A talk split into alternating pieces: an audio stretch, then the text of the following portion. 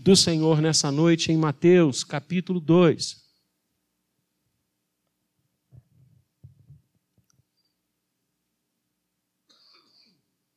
Verso 9. Já lemos esse texto? Que fala sobre a visita dos magos do Oriente a Jesus. Depois de ouvirem o rei, partiram. E eis que a estrela que viram no Oriente os precedia, até que chegando, parou sobre onde estava o menino. E vendo eles a estrela, alegraram-se com grande e intenso júbilo.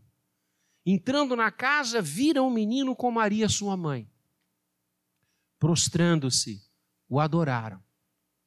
E abrindo os seus tesouros, entregaram-lhe suas ofertas: ouro, incenso e mirra. Vamos orar, fecha seus olhos, Pai. Conduz agora, como desde o início deste culto, a ministração da tua palavra.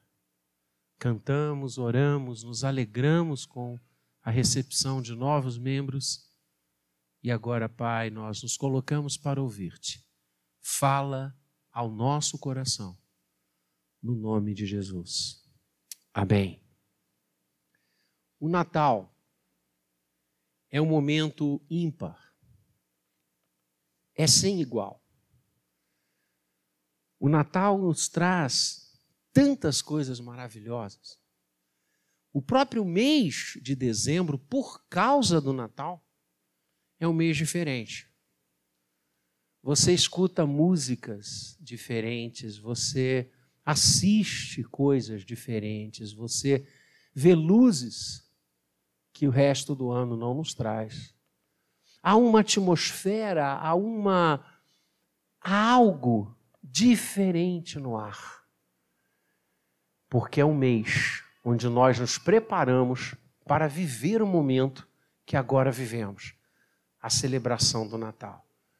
E se você perceber, e a leitura dos textos bíblicos que fizemos nesta noite, passagens que nos falam do Natal, que nos falam do cumprimento da promessa de Deus, que nos falam de, do nascimento de Jesus, você perceba ao redor desses textos que Mateus, que Lucas, que João nos falam há coisas tão especiais.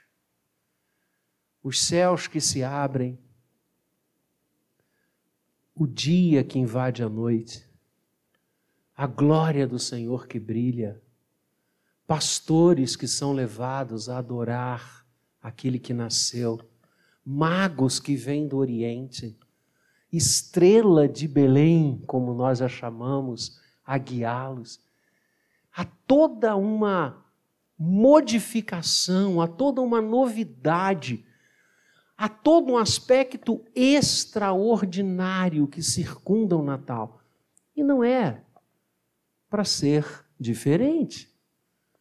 Porque no Natal, nós estamos falando da maior dádiva de Deus a nós. A maior dádiva de Deus a cada um de nós não é a nossa vida. A maior dádiva de Deus a cada um de nós não é o nosso sustento. A maior dádiva de Deus a cada um de nós não é a nossa saúde. A maior dádiva de Deus a cada um de nós não são os nossos amigos. A maior dádiva de Deus a cada um de nós e a cada ser humano é Ele mesmo. Por isso a vida, a saúde, o trabalho, os amigos e tudo que nos cerca tem sentido. Porque um menino nos nasceu, um filho se nos deu. No Natal, nós temos a maior dádiva, que é o próprio Senhor. Ele se deu, ele se entregou a nós o Verbo se fez carne a eternidade tornou-se homem. O Todo-Poderoso El Shaddai assume a fragilidade do ser humano. Aquele que é o Criador se torna criatura. Aquele que é o eterno se limita no corpo e, reconhecido em figura humana, assumiu a forma de servo. O Natal é inexplicável. É inexplicável. A não ser por uma ótica, que é a ótica como João fala do Senhor. João nos dá a mais alta definição de Deus em termos humanos. Quando João diz Deus é amor. Só há uma forma de você entender o Natal. Só há uma forma de você entender por que Deus fez tudo isso. Só há uma forma de você entender a manjedoura de Belém. É o amor do Senhor o amor por mim e por você. Quem somos nós? Quem é a raça humana para que o Rei, o Todo-Poderoso, aquele que, como João diz, e nós lemos no início do culto, no prólogo do seu Evangelho, criou todas as coisas, se fizesse homem como nós. E por que Deus se fez homem? como ele mesmo diz, para buscar e salvar o que se havia perdido. A manjedoura não pode ser olhada sem o Calvário. E o Calvário, graças a Deus, não pode ser olhado sem o túmulo vazio. Os três momentos são apiciais na vida do nosso Senhor e na vida de cada ser humano cada tribo, povo, raça e nação. Aquele que nasceu, nasceu para entregar-se na cruz e reassumir a sua vida, para mostrar que não é um nascimento qualquer que acontece em Belém, mas o nascimento daquele que fora prometido pelo próprio Deus logo após a queda. Quando você lê Gênesis, Gênesis 3 é o capítulo da queda, Gênesis 3,15, o Senhor vai prometer que da semente da mulher, ele suscitaria, ele levantaria aquele que esmagaria a cabeça da serpente. E o Apocalipse fala que o diabo é a antiga serpente. Aquele momento de queda, de quebra da comunhão com Deus, de afastamento do ser humano, simbolizado na expulsão do Éden, o Senhor, como primeiro ato de graça e da graça dele, ele promete o Salvador. E todo o Antigo Testamento vai acontecer sobre essa sombra, sobre esta promessa, sobre este anseio de chegar o Salvador, de vir o Messias, aquele que salvaria o seu povo dos pecados deles chegou. O Messias chegou. Messias em hebraico, Cristo em grego. O Senhor Jesus é o Messias. O Senhor Jesus é o Cristo. Aquele que veio para nos salvar. Por isso, Lucas narra que naquela noite em que o, o dia invade a escuridão, o anjo diz: Hoje vos nasceu, na cidade de Davi, o Salvador, que é Cristo, o Senhor. Ele nasceu para salvar. E nesse relato lindo que Mateus conta dos magos ou os estudiosos, astrônomos da época, que distantes, examinando os céus, foram impactados com uma estrela diferente e começaram a segui-la, linda, exuberante. E eles começaram a seguir e foram até Jerusalém, porque Jerusalém era a capital, a cidade mais importante. E eles entram em Jerusalém, toda a sua comitiva, e perguntam: onde está o recém-nascido rei dos judeus? Porque vimos a sua estrela, vimos lá no Oriente e viemos para adorá-lo. A primeira coisa que o Natal nos traz é o seu ambiente de adoração. Os magos vêm para adorá-lo. E é exatamente isso que acontece. Verso 11: Entrando na casa, viram o menino com Maria, prostrando-se o adoraram. Não há outra forma de você tratar aquele que nasceu por você do que adorá-lo, reverenciá-lo, crer nele. Adoração secunda o Natal. Os pastores, Lucas conta em, no capítulo 2, ouvindo a multidão celestial, correm para a manjedoura e o adoram. É isso. Esse é o cenário, o cenário da adoração, da entrega, do louvor. Por isso eu gostei quando o reverendo Gabriel nos conclamou a cantar de, com todas as forças, porque é isso. Natal é tempo de adoração. Vimos a sua estrela e viemos para adorá-lo. Viemos para entregar a nossa vida, viemos para descerrar as nossas fronteiras, viemos para nos prostrar diante dele. Aquele que nasceu é o Rei dos Reis, aquele que nasceu em Belém é o Senhor dos Senhores. Aquele que tomou forma na manjedoura em Belém é o que criou todas as coisas, e é aquele que Isaías diz que quando ele passa, todas as estrelas se perfilam todos os sóis o aplaudem. É Ele, cuja toda a glória, todas as coisas das nações são como um pingo que cai num balde. Isaías 40. Diante da glória daquele que nasceu em Belém. Então é adoração. Natal é adoração. Natal também significa busca. Aqueles estudiosos não vieram de perto.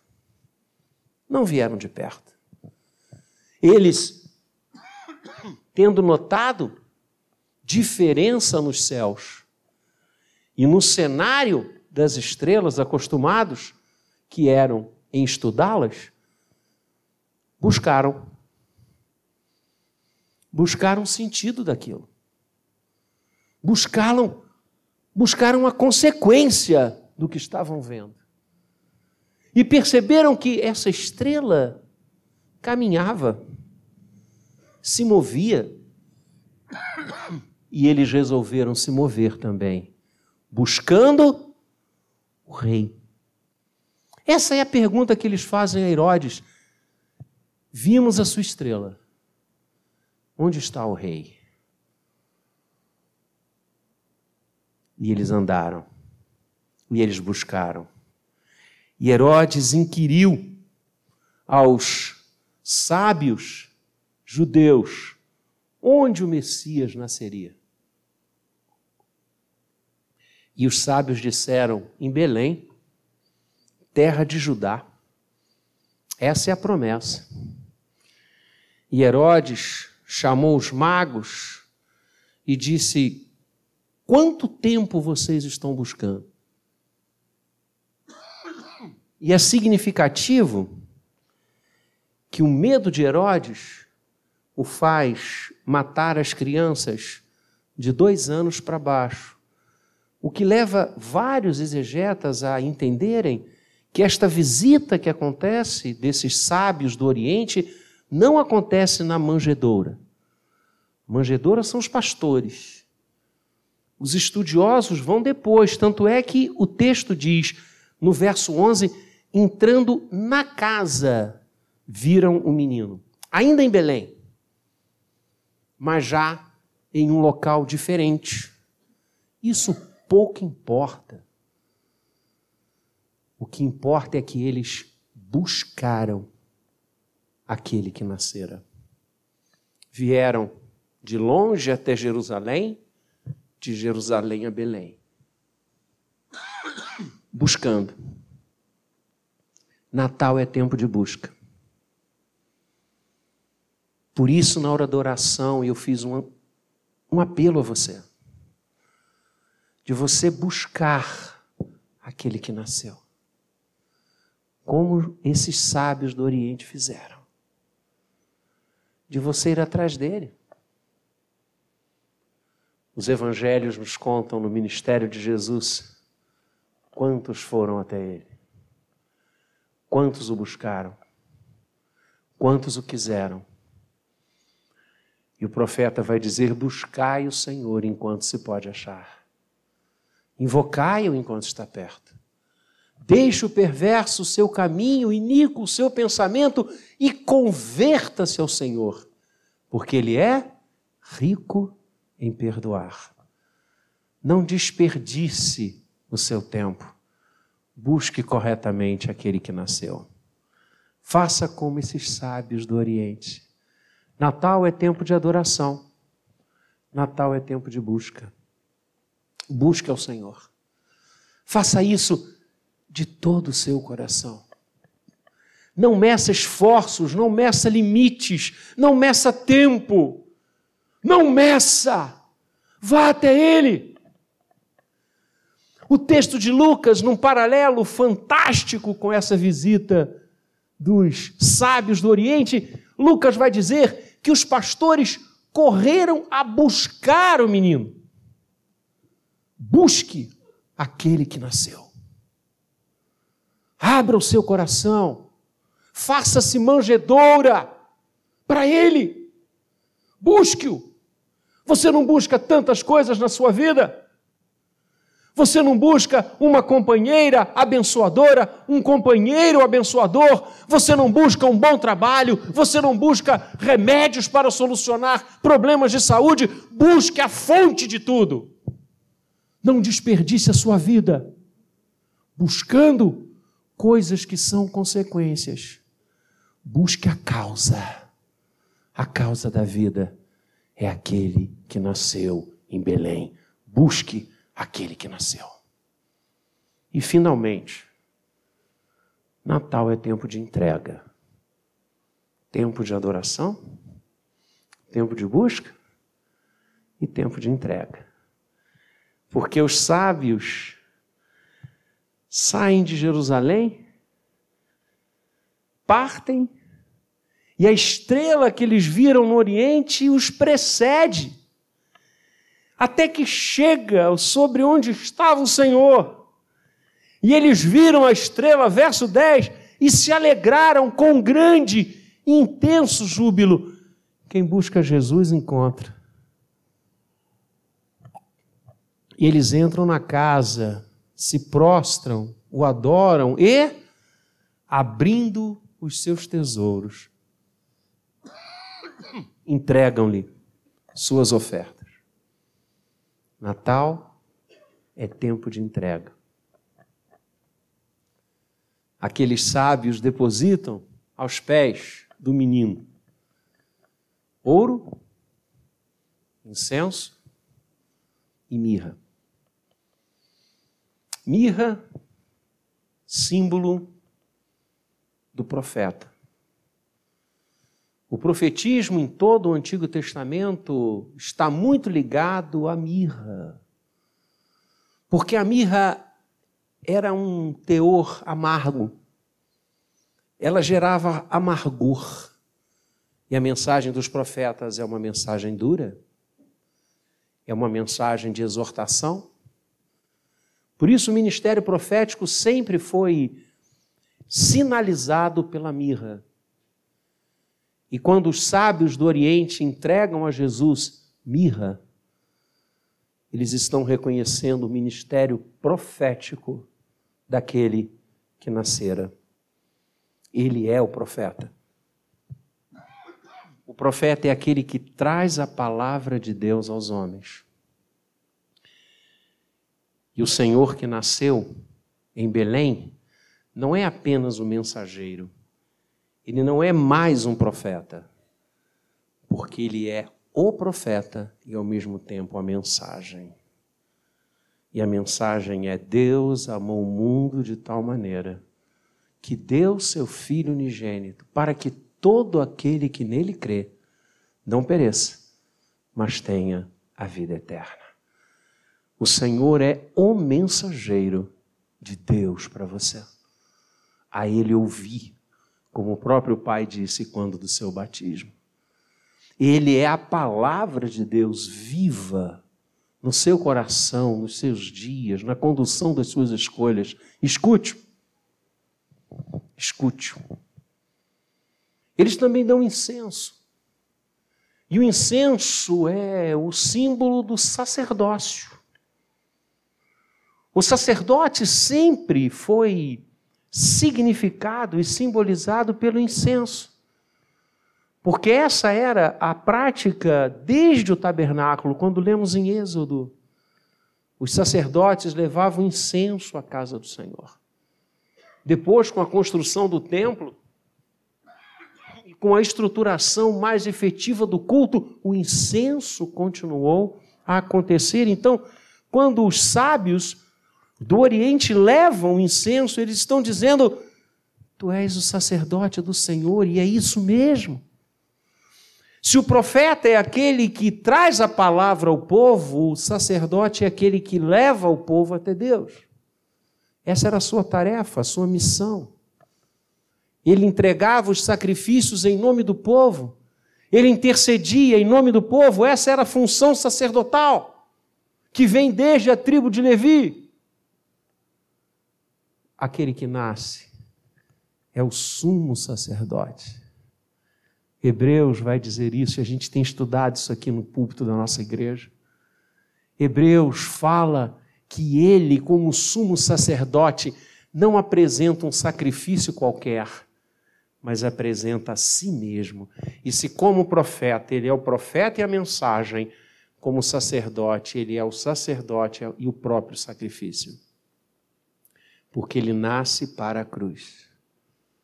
Ele nasce para entregar-se, como ele disse: Eu dou a minha vida. Foi para isso que eu vim, espontaneamente, para buscar e salvar o que se havia perdido.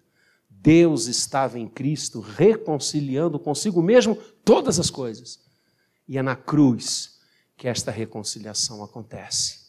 Ali, o sumo sacerdote de cada um de nós se entrega em nosso lugar, se oferece por nós, para, como o sacerdote fazia, trazer o perdão sobre a vida de todo que crê. Incenso. E finalmente eles entregam ouro. E o ouro é o símbolo do reinado, da majestade. Ouro, incenso e mirra. O profeta traz a mensagem do Senhor ao povo, o sacerdote leva o povo até Deus e o rei governa o povo em nome do Senhor. E quando eles entregam ouro a Cristo, eles estão dizendo: Tu és o Rei dos Reis. Tu és o Senhor dos Senhores. Aliás, eles dizem isso para Herodes: viemos adorar o Rei. É isso. Aquele que nasce é o Senhor de todas as coisas.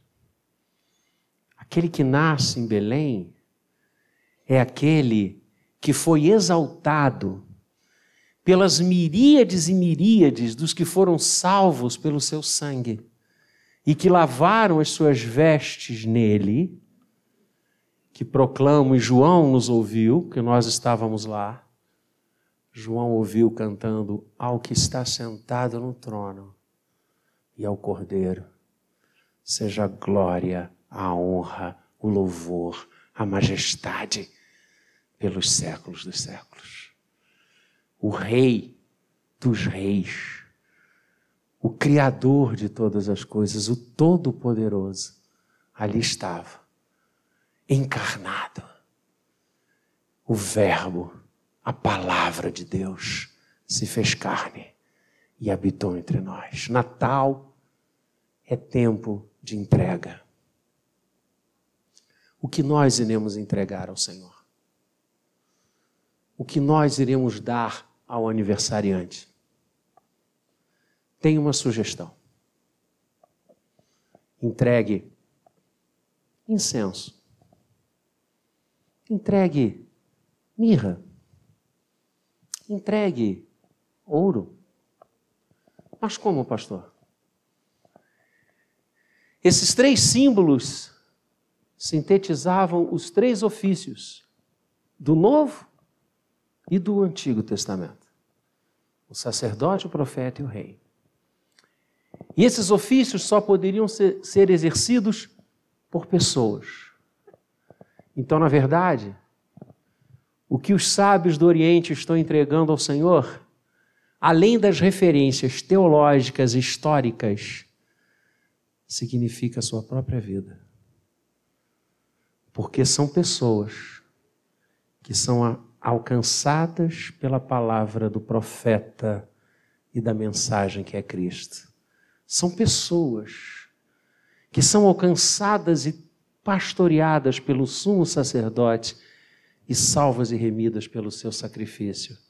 São pessoas que agora são governadas soberanamente pelo Rei dos Reis. Então, entregue ouro, incenso e mirra, ou seja, entregue a sua vida neste Natal para Cristo Jesus. Natal é tempo de adoração. Natal é tempo de busca. Natal é tempo de entrega. Um feliz e abençoado Natal para cada um de vocês. Amém.